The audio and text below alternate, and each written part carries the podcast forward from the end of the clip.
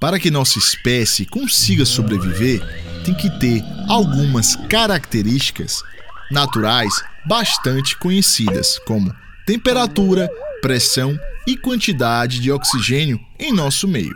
Sabendo disto e embasado pela teoria evolutiva de Charles Darwin, não seria meio falta de perspicácia olhar em busca de vida fora da Terra usando este pensamento?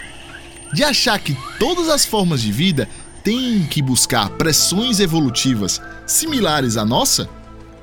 Há algum tempo foi anunciada pela Agência Espacial Americana a descoberta de uma forma de vida aqui mesmo na Terra que tem o arsênio em seu DNA.